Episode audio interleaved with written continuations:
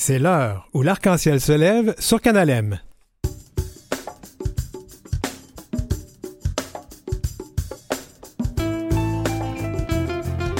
Au sommaire de cette émission, le Black and Blue et son carnaval des couleurs, c'est le week-end qui s'en vient. La Fédération de l'âge d'or du Québec se préoccupe des personnes vieillissantes de nos communautés. Et puis la scène, pour le dire, le théâtre Prospero de Montréal donne la parole à des personnes queer pour dire la violence, surtout celles vécues dans leur enfance. Et à la chronique aux petits soins, on parle de l'orthopox virus simien que vous connaissez peut-être comme la variole simienne. L'a-t-on vécu? Eh bien, c'est l'heure où l'arc-en-ciel se lève. Un vaccin peut-être pas contre la variole simienne, mais contre l'intolérance.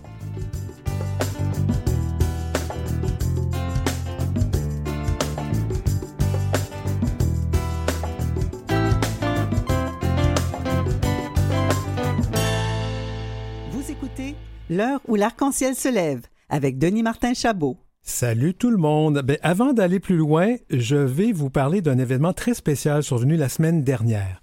La Fédération émerge, la Fédération, la Fondation Émergence a procédé à une remise de prix très spéciale du prix Laurent McKitchen du nom de son fondateur, évidemment. La Fondation Émergence octroie le prix Laurent McKitchen chaque année à une personne ou un groupe qui a contribué de manière exceptionnelle à l'avancement des droits LGBTQ, ou à la lutte contre les phobies liées aux communautés LGBTQ. Une remise donc très spéciale parce qu'habituellement on remet ce prix-là le 17 mai, journée mondiale contre l'homophobie et la transphobie, une journée également créée par Laurent McKitchen en 2003. C'était aussi spécial parce qu'on y allait par invitation seulement et c'était dans le plus grand des secrets. Je ne pouvais donc pas dire à personne avant que j'étais invité à cette remise de prix. Pourquoi? Parce qu'on remettait le prix à une personne très haut placée dans l'administration Biden aux États-Unis, Pete Buttigieg. En tant que première personne ouvertement homosexuelle confirmée par le Sénat à servir dans le cabinet, du président des États-Unis, M. Pete Buttigieg remplit tout à fait ce mandat. Alors, je vais citer le président de la Fondation Émergence, Patrick Desmarais. Il dit M. Buttigieg est un vrai modèle pour les communautés LGBTQ. Il a pris position pour la défense des droits des LGBTQ aux États-Unis et il a affiché ouvertement son homosexualité lors de sa candidature aux élections présidentielles de 2020, ce qui en était toute une première. Par son geste d'affirmation, le secrétaire d'État au transport de l'administration Biden a envoyé un message très fort aux communautés de LGBTQIA+, d'ici et d'ailleurs. Je suis très heureux d'être ici et, euh, je vous remercie de ce grand honneur peut-être si, si je parle anglais. Alors, M. Buttigieg parle français, mais il était plus à l'aise de prononcer son discours en anglais. Il était très ému d'ailleurs.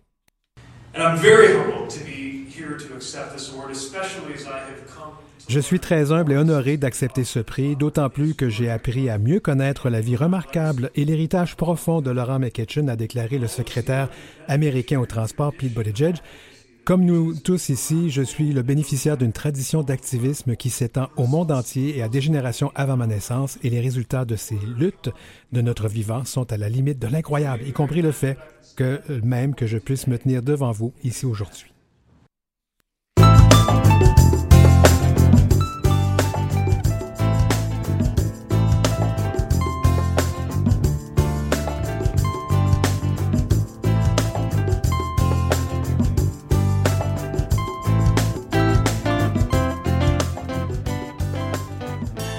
C'est rare qu'on commence une émission comme ça, mais il fallait bien souligner le passage de M. Buttigieg ici à Montréal. Le festival Black and Blue et le Carnaval des couleurs nous revient le week-end prochain. C'est le week-end de l'Action de grâce. Et pour nous parler de tout ça, Elisabeth Drapeau, coordonnatrice d'événements et de, et de promotion. Alors, Elisabeth, d'abord, on pose la question à tout le monde quand on commence les entrevues ici. On utilise quel pronom avec toi? On utilise mon nom, Elisabeth. Et, c'est elle, c'est ça? D'accord. C'est la 31e édition du Black and Blue. Faisons un petit peu de l'histoire. Ça fait quand même un bout de temps que ça existe. Comment ça a commencé tout ça? C'est un événement qui est quand même pionnier euh, et qui a beaucoup d'histoires. 30, 31 ans. 31 ans, ouais. Cette année. Euh, pour le Black and Blue, qui est une initiative de, Robert Vézina et son équipe. Euh, donc, euh, qui a fait son, sa place dans, dans l'univers des, des, des, fêtes et des raves LGBTQ, à Montréal. Donc, on revient cette année après deux ans finalement d'absence. Et on, avec un concept 360 degrés. Oui. avant d'y arriver, j'ai quand même rappelé qu'il y a 30 ans, le Black and Blue, quand ça a commencé, n'oubliez pas qu'il y a 30 ans, les gens étaient. Il y avait le VIH à l'époque. C'était, c'était un peu compliqué de vivre euh, sa vie euh, en tant que personne de nos communautés. Et le Black and Blue, c'était un peu un baume là-dessus. Et puis beaucoup des personnes qui, à l'époque, on a dit, ben, allez danser, là, puis profitez-en parce que n'est peut-être pas survivre, ben, ils dansent encore 31 ans plus tard. Oui, puis il y avait des levées de fonds aussi qui avaient été de fonds, Puis on le fait encore, on le fait encore parce que je, je dis Black and Blue euh, est associé à Maison Plein Cœur, puis par toute transparence, je suis moi aussi associé à Maison Plein Cœur. Mais ben, justement, deux ans de pandémie. Euh, en 2020, rien. L'an dernier, on a réussi à faire un gala, un show. Ça fait deux ans qu'on danse plus. Là, cette année, là, ça y va au toast. Oui, ben, en fait, c'est un nouveau lieu euh, à mhm. la Tohu. Euh, donc, c'est un concept, justement, comme je disais, 360 degrés euh, avec euh, House of Club Kids, House of Drag Queen aussi, du cirque, des DJ, animation toute la nuit. Ça va vraiment être une grosse fête. Oui, parce que ça va être très visuel. Hein. J'ai vu qu'il y avait des numéros de cirque, il y a de la danse. Il y a Burlesque, oui, il y a de tout, là. Oui, oui, ça va être flamboyant. ça dure toute la nuit, ça. Oui, de 23h à 8h le matin. Donc, couchez-vous pendant l'après-midi, puis on se lève pour aller faire la fête. Une bonne sieste, puis euh, soyez en forme. Alors, ce retour en force aussi, euh, euh, justement, ben, il y a le Black and Blue. Donc, le Black and Blue, c'est tout le week-end. Il y a l'événement principal qui est le dimanche soir, mais il y a d'autres événements aussi euh, qui ont lieu pendant le week-end. Oui, en fait, c'est le, carnaval des couleurs aussi. Puis il y a des, euh, il y a des activités tout, tout, tout le week-end. Vous pouvez aller sur le site de bbcm.org. Oui. Euh, vous avez une panoplie d'activités, le bal en cuir, soirée Twinkle, District Party. Soirée Twinkle, c'est quoi ça? Euh, c'est un c'est hum, disco pop karaoké, c'est au Normandie. Ça va être ah. après notre cocktail d'ouverture oui, euh, oui, du oui, Black and Blue. Qui a lieu donc ce jeudi. Ce jeudi le 6. Et puis il y le, y a, un party aussi le, 8. Ça, c'est dans ça, on parle vraiment là, des parties, le circuit. Mais il y a aussi un événement. En fait, ça, ça fait quelques années, ça fait, quatre, sa quatrième édition, le Carnaval des couleurs. En fait, il n'y en a pas eu depuis deux ans. Encore. Non, il y en a eu l'an dernier, c'est vrai.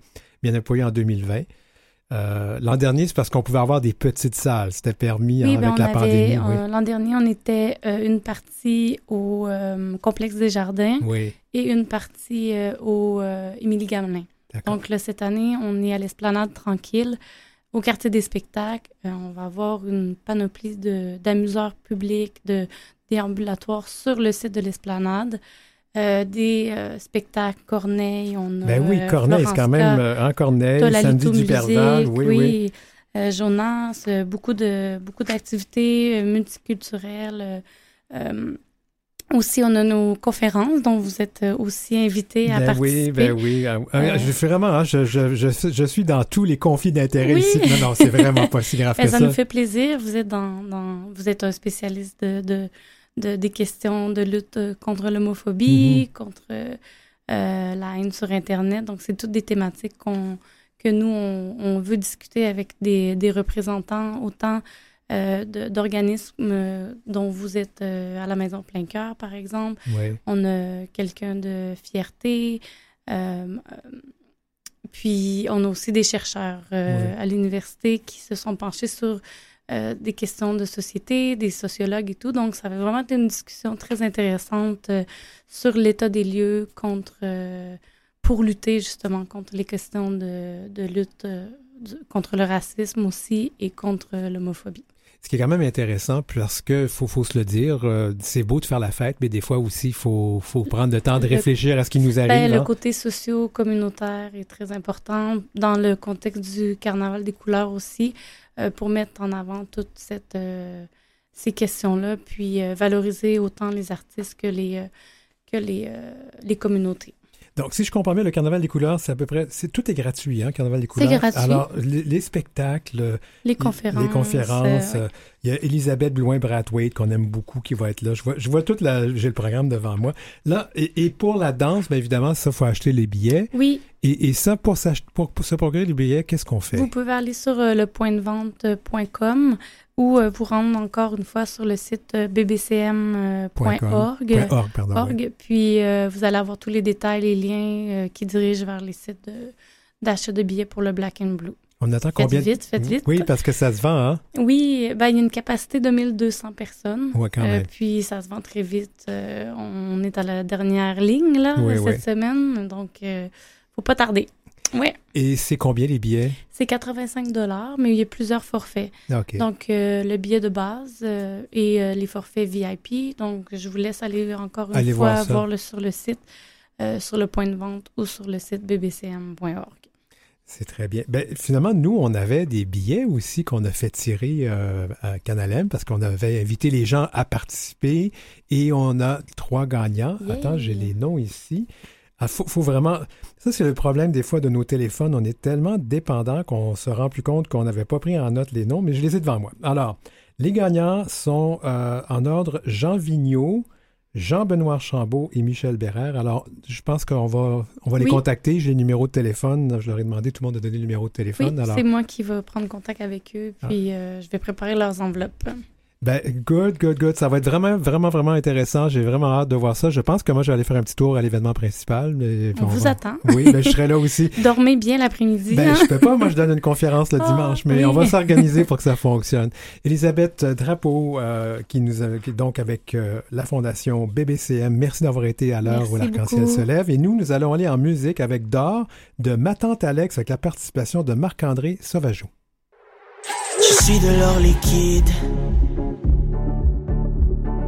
Je coule lentement entre vos jointures.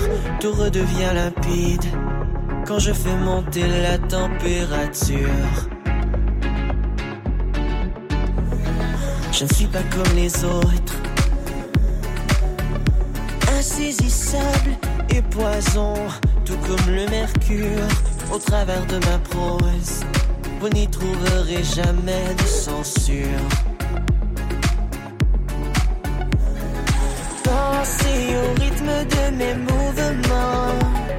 Je trouverai bien parmi vous des potentiels amants. Rêvez à tout ce que nous pourrions faire. Vous allez perdre la tête à vouloir me satisfaire.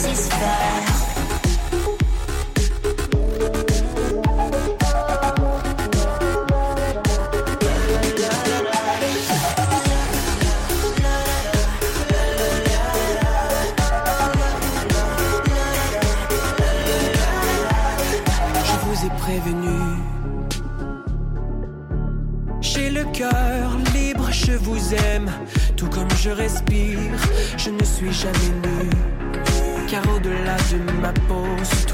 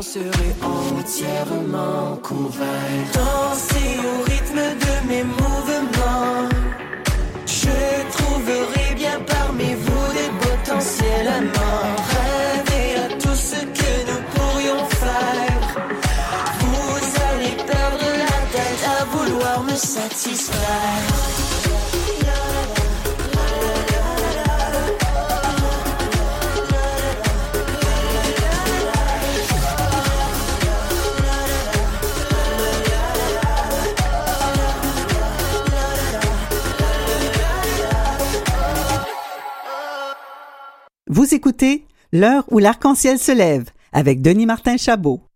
Vous avez entendu souvent cette phrase pour que vieillir soit gay. C'est le nom d'un programme de la Fondation Émergence qui vise à soutenir les personnes de LGBTQIA+ vieillissantes à mieux vivre leur âge d'or.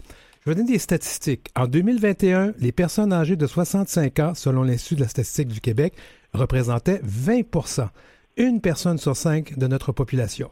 En 2031, ce sera plus de 25% puis donc une personne sur quatre, et puis presque 30% en 2061. Ça veut dire que euh, ça va prendre pas mal d'infrastructures puis des programmes pour accueillir les, besoins de tout ce monde-là. Et ça inclut les personnes donc de nos communautés, de la diversité, des orientations sexuelles et des informations de genre. Dans sa revue Virage de l'automne, la présidente du réseau FADOC, la Fédération de l'âge d'or du Québec, Gisèle Tassé-Goodman, écrivait pour générer ce boom de membres au cours de la prochaine décennie, nous devons sortir de notre zone de confort et accueillir davantage au sein de notre belle et grande organisation la communauté LGBTQ, les minorités visibles, les autochtones et les personnes en situation de handicap. Bienvenue à l'heure où l'arc-en-ciel se lève, Madame, Madame Gisèle Tassé-Goodman, présidente du réseau FADOC. Bonjour. Bonjour. Alors, quel pronom, ah, ici c'est une tradition à l'émission, alors on demande toujours aux gens quel pronom vous utilisez. Euh, oui, il ou elle. Oh, quel pronom j'utilise. Vous savez, moi, on m'appelle Gisèle et j'accueille ça. vous accueillez ça, Gisèle. Bon, bon, on va dire Gisèle. Oui, absolument. Pas de problème. Alors, allons-y. Euh, je viens de lire donc euh, ce passage de votre éditorial, sortir de notre zone de confort pour accueillir la communauté LGBTQ+, entre autres. Mhm. Est-ce à dire que c'est pas le cas présentement? Non, pas du tout. Ça veut dire plutôt que nous, vous savez, il faut, laisser tomber les œillères. Parfois, on ne voit pas au-delà de, notre organisation. Et vous l'avez mentionné, je, l'ai dit dans les virages, que nous devons accueillir davantage au sein de notre organisation les communautés telles que euh, LGBTQ+, les minorités visibles, les autochtones, mais aussi les personnes en situation de, handicap. Et ce que je peux vous dire, c'est que euh, notre conseil d'administration provincial a d'ailleurs euh, pris l'engagement de mettre ce point à la planification stratégique pour l'avenir. L'avenir, ben, c'est maintenant. Nous, nous y sommes parce qu'on a travaillé à cet égard euh, l'hiver dernier.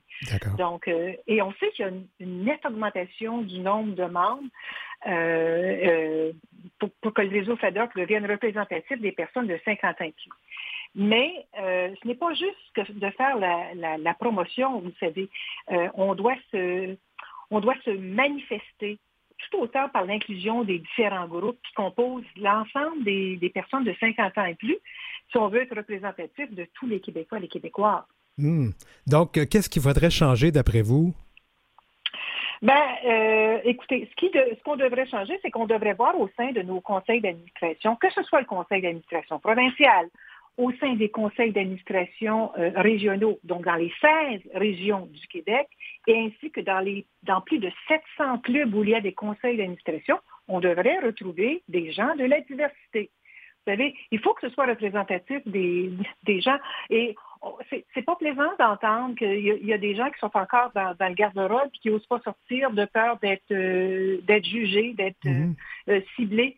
Et ce n'est pas, et on sait qu'il y, y, a des aînés qui nous en ont fait peur pendant le temps de la pandémie. Alors, on se doit d'être plus inclusif et on met des efforts de ce côté, comme je vous ai mentionné, c'est dans notre plan d'action et nous allons nous, euh, comme on dit, nous atteler, nous allons nous engager à, cet égard.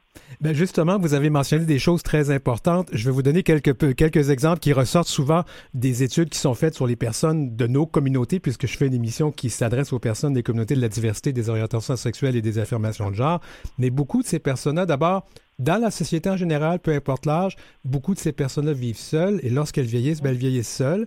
Souvent, quand elles vont euh, dans des institutions, ben c'est pas très accueillant, ça fait qu'elles retournent dans le placard pour pouvoir avoir une institution qui les reçoive. Alors, le choix, c'est de faire une vieillesse dans un ghetto, c'est-à-dire trouver un endroit où on accueille que les personnes de la diversité ou retourner, oublier qui on était, puis se cacher. C'est une réalité, ça, que vous avez constaté? Oui, oui, tout à fait. Et on ne veut pas voir ça parce que c'est, il faut, vous savez, la, normalité, c'est qu'il y a des gens qui viennent de plusieurs communautés, qui viennent de la diversité, et il faut être euh, accueillant de ce côté-là. Vous savez que l'homophobie, la transphobie, ça reste des enjeux importants, puis tout spécialement dans le milieu des aînés. Alors, c'est pour ça qu'il est important de poursuivre nos efforts d'ouverture euh, à, la diversité euh, sexuelle et de genre. Et vous savez que le réseau FADOC, nous avons un partenariat avec la Fondation Émergence. Hein? Et cette fondation-là, vous savez qu'elle assure la défense des droits des personnes aînées, LGBTQ+. Oui. Et il y a des, elle offre des outils, de, la formation pour euh, des milieux et des services un peu plus, euh, plus inclusifs. Et nous siégeons, euh, les autres nous siégeons au comité consultatif du programme pour que Vieillir soit gay de cette fondation-là. Alors, vous avez, est-ce que vous avez déjà euh, anticipé ma prochaine question? J'allais là justement sur les partenariats. Donc, vous êtes mhm. déjà en partenariat avec la, Fondation Émergence, donc vous connaissez quand même assez bien le dossier, là. Absolument, et nous en sommes très fiers. Et je peux vous dire qu'on euh, ouvre nos horizons, vous savez, parce qu'on s'en va vers une nouvelle gouvernance, le réseau FADOC. Ah oui? Et en juin, en juin 2023, nous aurons des administrateurs indépendants. Donc, il y en aura trois indépendants. Et de ce nombre, que le conseil d'administration souhaite, veut voir au sein du conseil, c'est une personne de la diversité. Alors là, je le lance, je lance là, que les gens commencent à se préparer parce que si on peut euh, avoir, parce qu'on va soumettre, euh, il y a un formulaire pour ça, donc soumettre sa candidature, si on souhaite siéger au conseil d'administration de réseau FADOC, ça pourrait être une personne cooptée de moins de 50 ans, parce que j'en connais des gens de, euh, de, la diversité qui, j'en ai côtoyé dans des conférences, dans des comités qui pourraient certainement bien siéger à notre conseil d'administration. Puis je me dis, bien, profitons-en. Donc, ça pourrait être une personne de moins de 50 ans, parce qu'il n'y en aura seulement qu'une qui sera cooptée de moins de 50 ans, mais ça pourrait aussi être quelqu'un de plus de 50 ans qui, euh, qui pourrait être qui pourrait être membre de la communauté LGBTQ, euh, plus qui pourrait euh, être qui pourrait aussi en même temps rencontrer notre, nos, exigences, parce qu'on va, on va développer aussi un profil de compétences, que ce ben soit dans le milieu juridique ou encore le milieu de la comptabilité. Alors ça, euh, ce serait une belle avancée, euh, une fierté pour le réseau FADOC de pouvoir accueillir au sein de, notre conseil. Euh, on, commence par le provincial, mais vous savez, ça découle dans nos régions et jusque dans, nos clubs. Ça, c'est un, élément qui est important. Je, je oui, je me permets une question parce que je trouve ça intéressant puisqu'on on se rend compte que les personnes de 50 ans et plus sont ben, moi, je m'inclus là-dedans. On a vécu, euh, on a vécu quand même des choses plus difficiles, peut-être. Mais bon, des fois, je dis ça, puis je, me rends compte que les plus jeunes aussi vivent encore des choses difficiles. Mais disons que l'acceptation de l'ouverture n'était pas très grande. Alors ça, ça veut dire qu'il va y avoir du travail à faire pour que les gens non seulement se présentent, mais se présentent et s'affirment comme étant membres de ces communautés. Absolument. Vous savez, on va être ouvert de ce côté-là. Euh, on a, parce qu'on en parle au conseil, et moi j'ai bien l'intention de solliciter des gens que je connais, mm-hmm. et même à travers les, euh, organisations. vous savez, il y, en a. Euh, la Fondation émergente, il y, en, a plusieurs. qu'on lance l'invitation que les gens qui ont un intérêt postulent de ce côté-là, parce qu'on veut c'est important de reconnaître la diversité au sein de nos organisations. On sait qu'il y a énormément d'aînés euh, au Québec. vous savez, même à partir de cette... Euh, vous savez, vous avez parlé de, de, mon mot, le mot de la présidente dans le dernier magazine Virage. Ben, vous savez, j'ai un ami qui est membre de la communauté euh, LGBTQ+, et qui a, suite à l'article, à la lecture de l'article, avant-hier, euh, il était tellement emballé qu'il est allé prendre sa carte deux ans, pas un an, sa carte deux ans de bon. Il m'a envoyé son reçu par courriel. Je me suis dit, mon Dieu, quelle belle ouverture. Je suis contente de voir, euh, de voir des débouchés de ce côté-là. J'aimerais terminer l'entrevue parce qu'on arrive à la fin, mais à la fin de votre mot de la présidence, vous avez laissé entendre que le gouvernement qui sera élu ou réélu, là, on ne fera pas de pronostic à ce moment-ci, va mm-hmm. entendre parler de vous. Alors, euh, alors donc, euh, le, la place des aînés du LGBTQIA+, là, ça va être inclus dans votre lobbying auprès du gouvernement. Absolument, vous savez, tous les aînés, tous, tous les aînés, sans exception. Peu importe euh, de, leur, provenance, communauté culturelle, les personnes en, situation de handicap, les LGBTQ+, peu importe, vous savez, tous les aînés que nous représentons, nous, nous portons leur voix. Ben, Madame Gisèle Tassé-Goodman, on va juste maintenant souhaiter que les gens s'inscrivent, deviennent membres de la FADOC et euh, se présentent à votre conseil d'administration. Je vous remercie. Je vous remercie d'avoir été avec nous à l'heure où l'arc-en-ciel se lève. Ah, ça me fait plaisir. Merci beaucoup. Au revoir.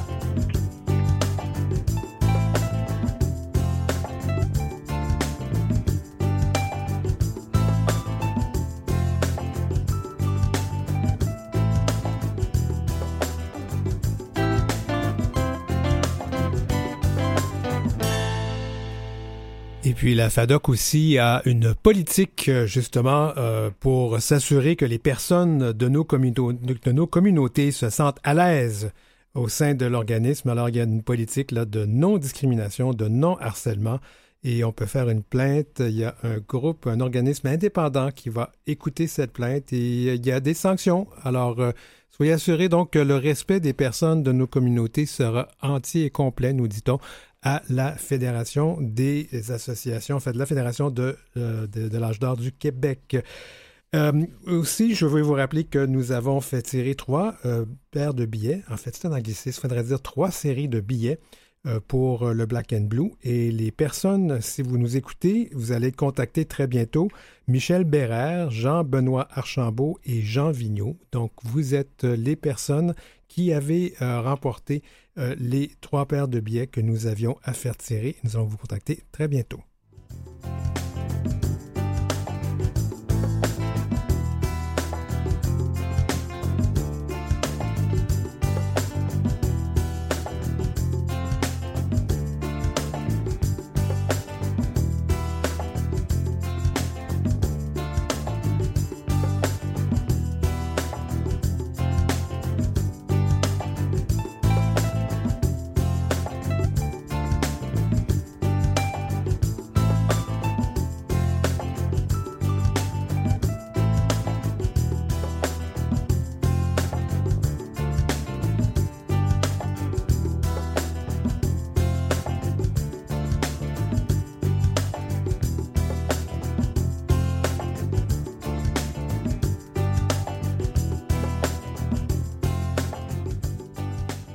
Vous avez des commentaires ou des suggestions de sujets ou d'entrevues pour Denis Martin?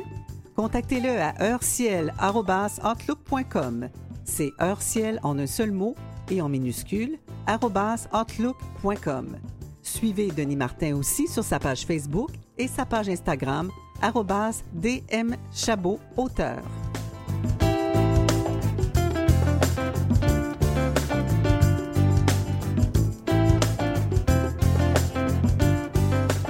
Puis après la pause, on va parler de théâtre, d'une pièce qui aborde la question délicate des abus sexuels et physiques.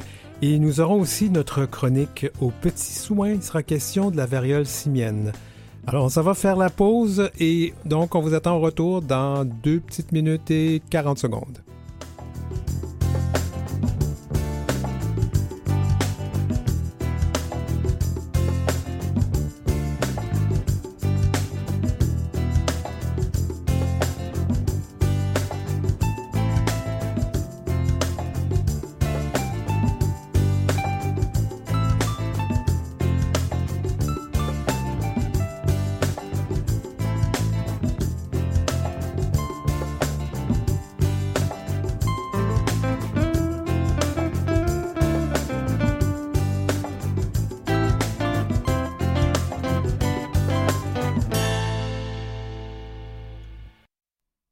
De retour à l'heure où l'arc-en-ciel se lève à Canalem.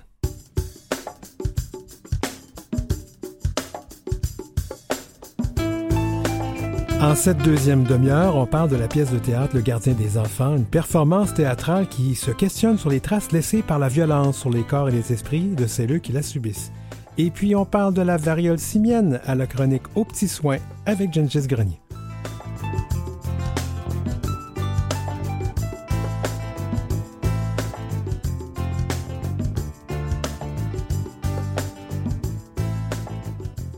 L'heure où l'arc-en-ciel se lève avec Denis Martin Chabot. Eh bien, rebonjour, c'est la deuxième partie de notre émission aujourd'hui. Euh, le gardien des enfants, c'est une performance théâtrale qui se questionne sur les traces laissées par la violence sur les corps et les esprits de celles qui la subissent, comme je disais tout à l'heure. Le collectif ouvrira la saison 2022-2023 de la petite salle du théâtre Prospero à Montréal je reçois Charles Voyer qui, fait, qui a écrit le texte et qui est aussi comédien sur scène, et Gégé Houle qui assure euh, la mise en scène. Bienvenue tous les deux à l'heure où l'arc-en-ciel se lève. Merci. Alors, toujours ma question que je pose à chaque début d'entrevue. Je commence par euh, toi, Charles. Quel pronom on utilise avec toi? On peut utiliser il. Et avec toi, Gégé? Moi, je préfère elle. Elle, d'accord. On va y arriver. Hein? Alors, parlons justement de cette pièce, Charles. Tu l'as écrite. Qu'est-ce qu'elle nous raconte? C'est une pièce euh, qui est écrite en fragments, qui raconte euh, l'impact que peut avoir une, des souvenirs que l'on se, qui nous reviennent à l'esprit. Comment est-ce que ça peut se manifester dans un corps?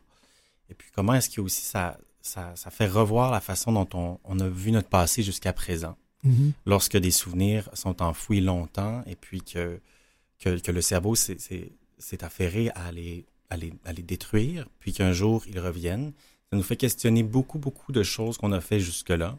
Et la pièce tient compte de cette espèce d'insaisissable du réel là, qui est, qui est, qui est bouleversé par euh, le souvenir qui revient.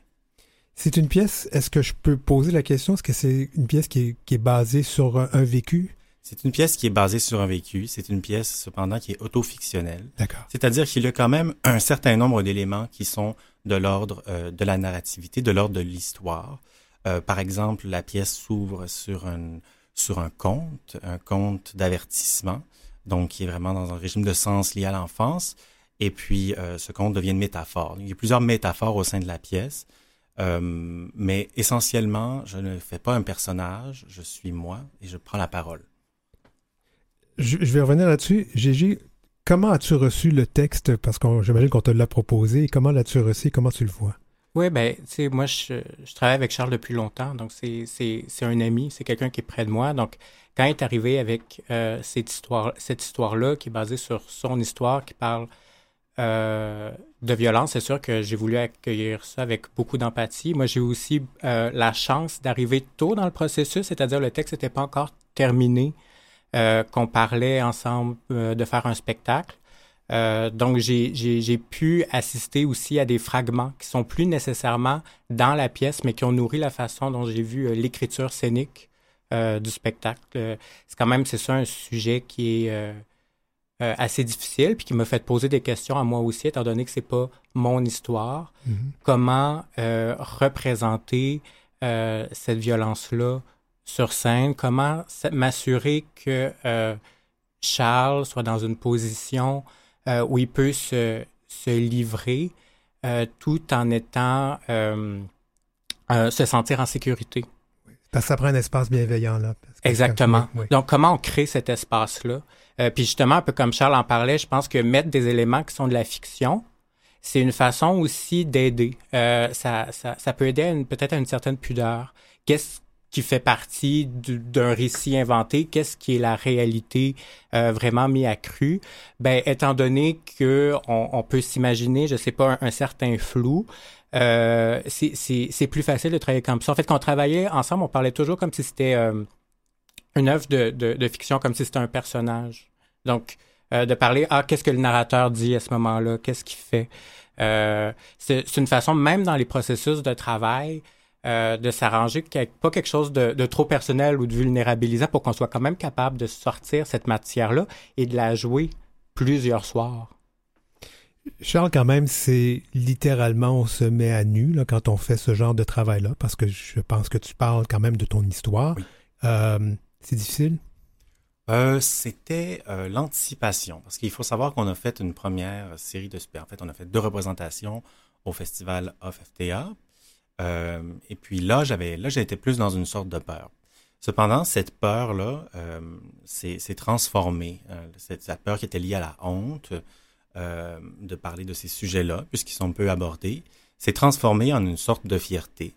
à ce point-ci, je suis fier de contaminer les gens, si on veut reprendre un peu les mots de Virginie Despentes, par ma, ma, ma prise de liberté à ce, à ce point-ci, lorsque je dis ce que j'ai à dire. Puis, euh, je pense que tous les espaces doivent être pris euh, à ce point-ci pour, pour parler de, de ce type d'abus-là, parce que sa condition même d'existence est le silence et le tabou. Donc, euh, il faut à ce point-ci que, que j'en fais une, affaire politique et un devoir.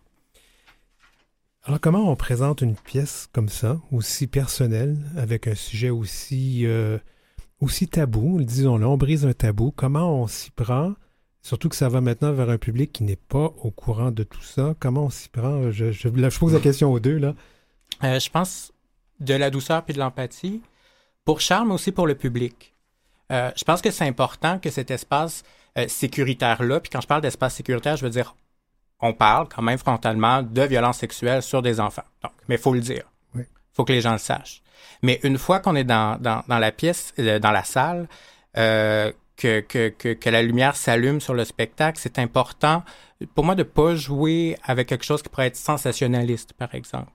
Euh, avec des, des, des, images fortes qui pourraient euh, sortir euh, du propos pour faire quelque chose, peut-être un projet que ce serait peut-être plus facile de, vendre ou de parler ou de consommer, mais on peut pas trop édulcorer pour parler de choses difficiles, mais en même temps, je pense qu'on peut le faire avec beaucoup de compassion pour les gens qui vont écouter, qui peut-être ont un vécu similaire avec celui-là ou, euh, avec lequel ils vont pouvoir s'identifier.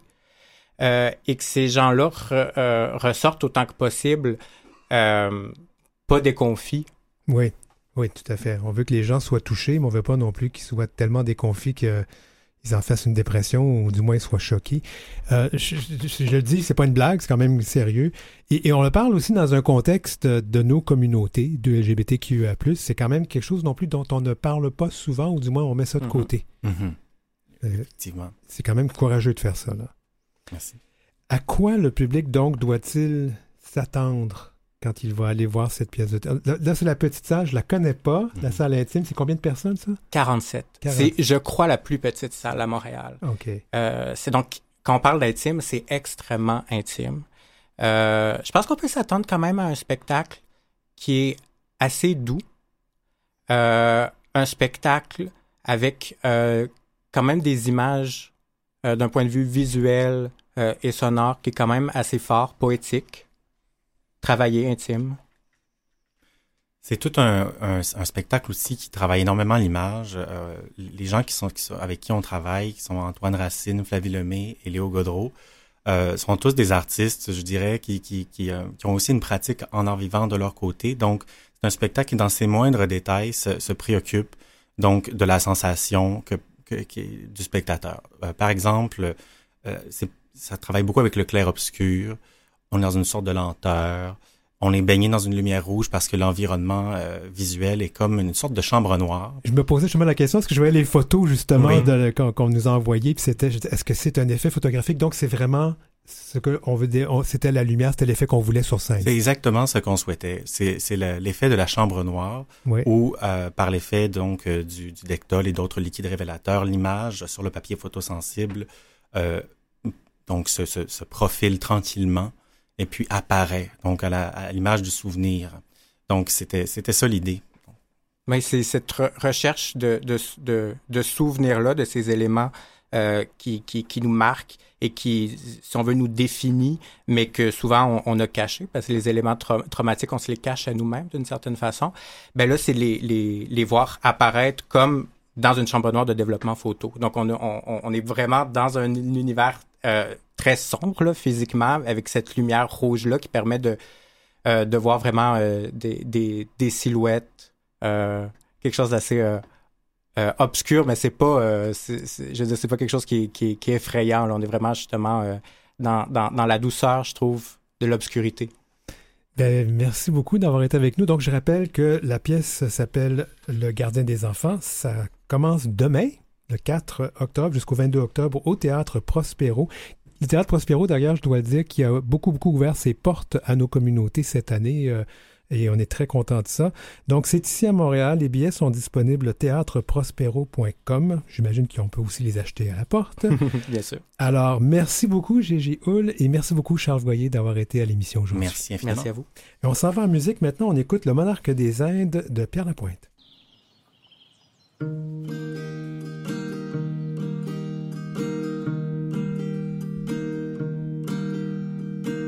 Plus d'une semaine passée ensemble, je ne sais pas à quoi on ressemble. Les heures qu'on a passées au lit ont eu raison de notre ennui et font qu'elle est plus belle la vie. Tu tisses des étoffes de joie, avec tes rires, avec ta voix. Tu fous le feu à mes combats, je ne sais pas qui gagnera, ma peur, mes vertiges ou ma foi. Je ne sais où on s'en va. Je me répète qu'il ne faut pas tenter comprendre où mènent les histoires qui valent la peine. Ton vernis à ongles est joli, tes yeux vifs et ta barbe aussi. Je suis silencieux, fasciné par tes mouvements animés de cette douce virilité. Des airs de monarque des Indes auraient déjà dû me faire craindre. Ce grand voyage étourdissant, propulsé dans le firmament, j'ai peur d'avoir mal en tombant. Je ne sais où on s'en va, je me répète qu'il ne faut pas tenter de comprendre où mènent les histoires qui valent la peine. Est-ce une passion corporelle ou l'amour à dos d'hirondelle? La distance qui nous sépare fait qu'on doit remettre à plus tard le verdict face à nos espoirs. Tu dessines des murs, des plafonds, moi je saoule avec des chansons. Séparés par un océan, on marche sur un fil d'argent, j'aimerais pouvoir être géant. Je ne sais où on s'en va, je me répète qu'il ne faut pas tenter de comprendre où mènent des histoires qui valent la peine.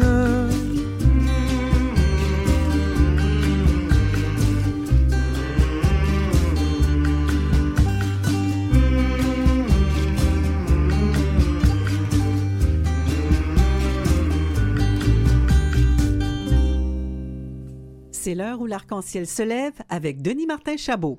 Et c'est notre première chronique aux petits soins. Je devrais trouver un beau petit nom, aux petits soins, avec Gengis Grenier. Salut Gengis. Bonsoir Denis Martin, comment ça va? Ça va bien. Alors Gengis, quel pronom tu utilises? Euh, j'aime bien monsieur, j'aime bien il. Je suis né avec un organe génital externe masculin, alors je m'identifie comme un homme. T'es bien avec ça, ben pas de problème. Ben parle-nous de toi. Qui es-tu? Je suis euh, un infirmier qui a eu un parcours un peu atypique. J'ai fait des salles d'urgence euh, un peu partout au Québec. Maintenant, je travaille comme directeur de soins de santé chez Excel Soins.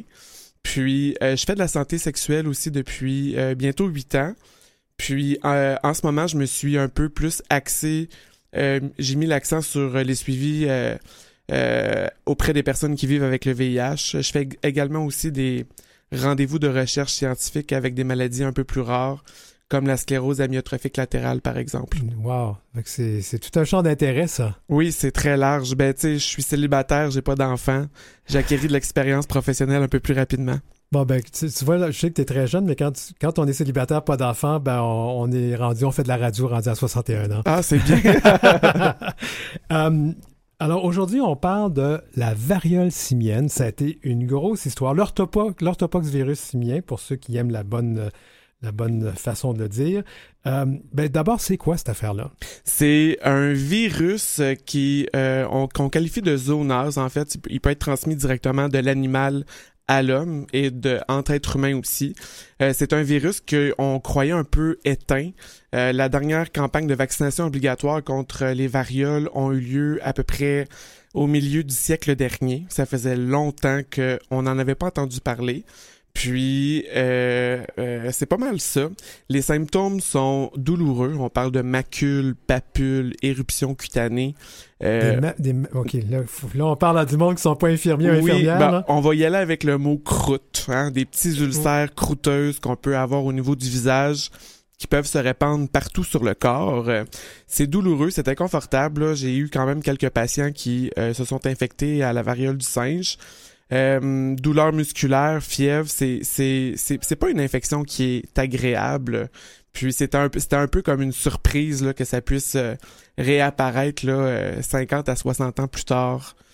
Parce que là, il y a, y, a, y a, en fait, là, il y a plusieurs choses qu'on doit comprendre. Il y a la variole, qui est une ben, ceux de mon âge ont déjà été vaccinés contre ça. Exact. Euh, après ça, ben, la variole simienne, c'est autre chose. C'est quelque, c'est une, c'est pas une maladie. Ben, il y a des gens qui en sont morts, je dois dire, mais c'est pas aussi mortel que la variole normal, ordinaire. Ce que tu amènes, c'est exact. En fait, le taux de létalité, le taux de mortalité va être de 1 à 10% des personnes infectées si ils n'ont pas accès à des traitements, soit des vaccins, des antiviraux. Euh, puis Santé Canada stipule clairement que quand on a accès à la vaccination et au traitement, on s'en rétablit très bien. Justement, ben, comment ça se traite? Euh, un patient arrive chez, chez ou une patiente, disons, c'est plus des hommes présentement, arrive chez, euh, chez devant toi, à la variole simienne, comment on traite cette personne-là? Bon, je vais prendre un, exemple. Un client que j'ai eu, euh, lui, en fait, c'est un patient qui était séropositif au VIH de type 1, puis il n'était pas immunosupprimé. Le niveau de CD4, son système immunitaire était normal, il était bien traité sous antirétroviraux.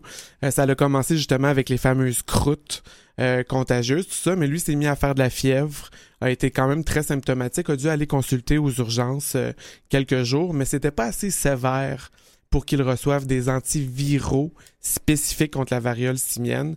Dans ce temps-là, on va donner des antipyrétiques, ce qu'on appelle des médicaments anti-fièvre comme le Tylenol.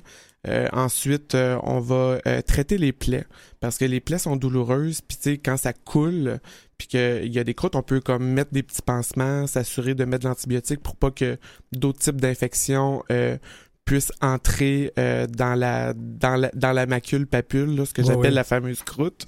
Puis ça va être plus comme des soins euh, de, de, de, traitement physique. Pour en arriver à des antiviraux, faut vraiment que ça l'aille pas bien. Parce que quelqu'un qui a ça, habituellement, ça prend quoi, un mois, puis ça commence, ça, ça, se termine? C'est une autre excellente question. La période d'incubation va être de 5 à 7 jours. Ça veut dire que dès qu'on commence à avoir des croûtes, mhm. on est déjà contagieux.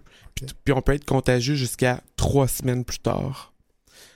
Mais là, la personne qui est malade, quelle, sorte, euh, qui a la, la variole simienne, quelle sorte de, de, de, de pronostic on dit, tu vas être guéri dans combien de temps? Euh, trois semaines, c'est, pas mal déjà long. Euh, la plupart des cas vont avoir un, rétablissement qui est décrit dans la littérature médicale spontané. Ça veut dire je vais m'infecter. Euh, ça va varier d'une personne à l'autre. Pour une personne, ça peut être une semaine plus tard. Pour quelqu'un d'autre, ça peut être trois semaines plus tard. Je te dirais que l'âge, euh, une personne âgée ben, va peut-être prendre un peu plus de temps à s'en remettre. Une personne qui est immunosupprimée, qui a un système immunitaire un peu plus affaibli, va prendre un peu plus de temps pour s'en remettre aussi. Bon, on a eu toute une frousse. Oui, hein, depuis mai 2022. On a eu toute une frousse, euh, une grosse éclosion. C'était comment ça? Euh, au Québec, je trouve que on a très bien fait. En fait, euh, j'ai été relire un petit peu juste avant de venir te parler. Moi, je m'attendais à venir à venir te dire ici, ah, c'est chose du passé, mais non, pas tout à fait encore. en mai en mai 2022, quand on a eu le premier cas ici au Québec, j'ai trouvé le gouvernement très responsive. Ils ont, ils ont réagi tout de suite. Ils nous ont même commandé des bons vaccins. Le vaccin Im Imvamune, si je me trompe pas, qui est un vaccin sous-cutané, euh, pour vacciner un, large spectre de la population à risque et la population a bien répondu. Euh, en ce moment au Canada, en date d'aujourd'hui, le 3 octobre 2022, on parle d'à peu près 1400 cas actifs. Et, j'ai quand même une bonne nouvelle, au Québec, on a moins de cas qu'en Ontario. Fait qu'on a été capable de renverser un peu euh, les pronostics de la tendance qui avait été annoncée en mai 2022. Euh, moi-même, j'ai paniqué un petit peu. J'ai dit, c'est pas vrai qu'on vienne, qu'on vienne passer deux ans de COVID puis qu'on va passer deux ans de, de variole du singe. J'ai eu la même réaction. Oui, hein, sincèrement, je me, suis, je me suis dit, mon Dieu, on verra jamais le bout de la fin. Euh, la population a été, a été réceptive. le gouvernement du Québec ici a préféré donner une dose euh, seulement à l'ensemble de la population pour protéger un maximum de gens avec les doses qu'ils avaient en leur possession, euh, au lieu de, de, restreindre les doses puis de vacciner euh, moins de gens à deux doses. Une dose, on se rappelle que selon la littérature, peut être efficace à peu près à 80 tandis que les deux doses indiquées par les protocoles d'immunisation, on parle de deux doses à l'intervalle de 28 jours qui offrent une protection presque complète. Donc, est-ce que qu'ailleurs dans le monde on donne les deux doses? Qu'est-ce qui serait le mieux d'avoir? Qu'est-ce qui serait le mieux? Mais moi je pense que le Québec a bien fait parce que euh, on n'est pas en état d'urgence sanitaire de variole du singe ici. J'arrive d'un gros voyage en Californie et l'état d'urgence sanitaire par rapport à la variole du singe ah est, oh oui, est présente. Et j'étais capable d'obtenir ma deuxième dose là-bas, la dose de euh, euh, comment que ça s'appelait? Donc c'est Gineos. Hmm. C'était, tu vois, ça aussi c'était censé être un vaccin sous-cutané. Puis eux, le gouvernement de la Californie, ont décidé de réduire les doses de Gineos, de, de passer de 0,5 ml sous-cutané à 0,1 ml transcutané. Regarde la cicatrice que ça laisse sur l'avant-bras. Oui, ça fait un bon... on dirait que j'ai été mordu par une tique. Je, je regrette un peu d'avoir pris ce vaccin-là. Apparemment, ça, la cicatrice est permanente. Fait que, euh, bref, ah ben, eux ont décidé... Tu auras quelque chose à jaser quand tu rencontreras le... Ouais. euh, le... Ça, c'est euh, l'approche d'un autre, euh, d'un autre État nord-américain. Eux autres ont préféré donner les deux vaccins à un maximum de l'ensemble de la population. La Californie étant un, un, État américain quand même assez peuplé, le Canada entre presque entièrement dans l'État américain. Donc, ouais. c'est une approche qui était différente. On, parle de la variole simienne, on en parle beaucoup parce qu'elle a affecté beaucoup nos communautés, la communauté essentiellement des hommes gays, euh, parce que ça, ça se transmet par contact rapproché. Oui, en fait, euh, les, les fameuses croûtes sont ultra contagieuses. Santé Canada recommande la désinfection de tous les objets qu'on touche quand une personne est infectée. Euh, parce que le virus peut survivre sur des sur des objets. On se rappelle qu'en Afrique, les les les les toutes les euh, excusez-moi, la transmission euh, de la variole simienne se fait dans des mêmes familles où ce qui dorment dans les mêmes lits, dans les mêmes draps, où ce qui partagent beaucoup d'objets en commun. tandis Tandis qu'ici, ben, c'est peut-être quelque chose qui est un peu moins fréquent puisqu'on ne prête pas nécessairement nos objets personnels un peu à, nos membres de, de, la famille ou nos amis, mais ça se transmet aisément par contact des rapprochements peau à peau prolongés peut garantir une transmission automatique si la personne est symptomatique, a ces fameuses croûtes douloureuses et, euh, et symptomatiques. D'ailleurs, on a, on a relevé que les premières éclosions, c'était dans des saunas ici à Montréal. Oui, c'est euh, c'est un peu stigmatisant tout ça pour la communauté LGBT. Euh, c'est effectivement là où ce que ça s'est euh, déclaré. la santé publique, je pense qu'ils ont réagi quand même assez rapidement avec leur campagne de vaccination. Euh, la communauté LGBT a été quand même assez euh, a eu quand même une bonne leçon euh, avec la COVID-19 par rapport justement à l'économie de notre communauté. Fait que je pense que toutes les gens de, notre village, de notre communauté ont été assez responsables pour aller chercher des doses de, de vaccins, surtout si, si ils utilisent les, les saunas, les bathhouses, puis les, des endroits comme ça pour se protéger eux, protéger leurs partenaires euh, anonymes. Euh, mais oui, ça a bel et bien eu lieu dans des saunas ici. C'était pas une morsure d'un animal infecté euh, dans l'Afrique de l'Ouest. Non, malheureusement. Mais, mais ça fait partie. C'est un peu difficile pour les gens qui font de la santé publique parce que d'une part, on ne veut pas stigmatiser une population, mais en même temps, il faut quand même avertir les gens. Puis, est-ce que tu trouves que la réponse a été, a été adéquate? Je, je suis surpris de, de, du taux euh, de réception de la communauté où ce que les gens ont été quand même se faire vacciner euh, massivement. Pour revenir sur le point de la stigmatisation, ben tu sais, faut là je veux pas me faire tirer des roches, mais il faut croire qu'on est un petit peu habitué. Si on fait un petit recul en arrière, on, on, a, on a mangé le fardeau du VIH. On se fait on, on se fait un peu pas pointer du doigt. En littérature médicale, on a un peu fait réapparaître la syphilis également, euh, les gonorrhées multirésistantes aux antibiotiques et ensuite la variole du singe. Euh, il y a peut-être un petit examen de, de conscience qu'on pourrait faire quant à l'utilisation de la, de PrEP et l'abandon du condom. Euh, notre communauté a dû se restreindre sur des pratiques sexuelles pendant longtemps. Puis euh, les médecins pourraient faire un... la population médicale pourrait peut-être mettre plus d'emphase sur le port du condom et les conséquences que ça peut apporter si on l'utilise pas. Wow. Ben, c'est des sujets à grande discussion, à grand débat. Gengis Grenier, merci beaucoup d'avoir été à l'heure à l'arc-en-ciel se lève et on se reparle le mois prochain. Ça fait plaisir.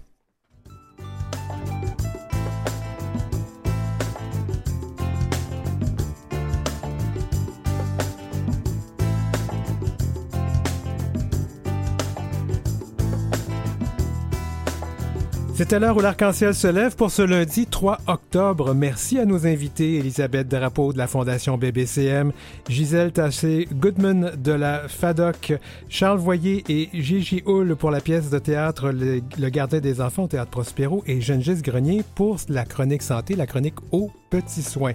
Merci à l'équipe. France Dauphin à la recherche, Maurice Bolduc à la mise en onde, Julie Curley pour le thème musical de notre émission, Gerley Omerlette qui s'occupe des réseaux sociaux, Jean-Sébastien La Liberté, chef de diffusion de Canalem, et Marjorie Théodore, présidente et directrice générale de Vue et Voix de et de Canal. Je m'appelle Denis Martin Chabot. La semaine prochaine, une édition spéciale de notre émission. Nous recevrons euh, la, grande reine du Canada, notre nouvelle reine, pas celle qui va remplacer quand même Elisabeth.